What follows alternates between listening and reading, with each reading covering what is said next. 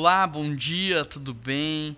Hoje nós vamos falar sobre o Salmo 37, verso 30, e o texto diz assim: A boca do justo profere sabedoria, e a sua língua fala conforme a justiça. Ele traz no coração a lei do seu Deus, nunca pisará em falso. Esse é um texto muito precioso, esse é um texto que nos inspira, porque ele fala sobre a vida daquele que é conduzido pelo Espírito Santo.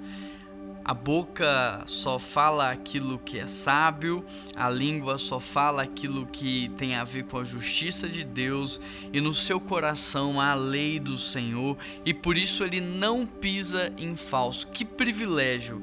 Já imaginou você vivendo dessa maneira?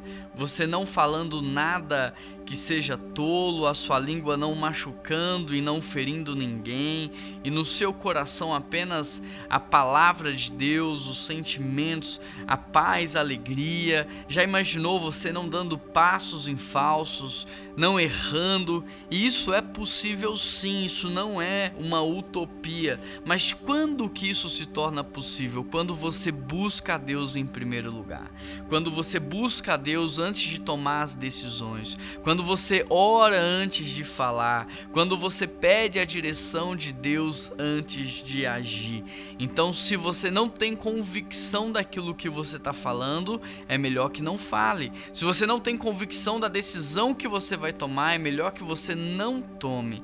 Às vezes é melhor se calar, esperar, ter paciência do que agir de maneira precipitada. A minha oração hoje para você é que Deus possa conduzi-lo dentro dessa sabedoria que vem do alto, que vem do céu, que Deus possa dar para você discernimento para que você venha discernir as coisas de modo espiritual minha oração é para que no seu coração haja aí a, o fruto do Espírito Santo, a paz, a alegria e que você possa, em nome de Jesus, apenas seguir o caminho correto e não dar passos em falsos.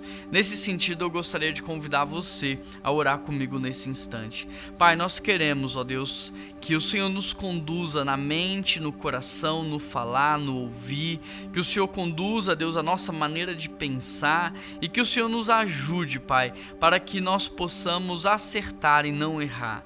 Que o Senhor nos ajude para que nós não demos passos em falsos, pelo contrário, mas que nós sigamos o caminho que o Senhor tem preparado para nós, que já é um caminho abençoado pelo Senhor. Nós queremos te agradecer pela tua fidelidade, a tua lealdade, pelo fruto do Espírito Santo e te agradecer ainda mais porque esse texto se torna possível pela ação do Espírito nas nossas vidas. Nos ajude a crescer, nos ajude a amadurecer, em nome de Jesus que nós oramos. Amém.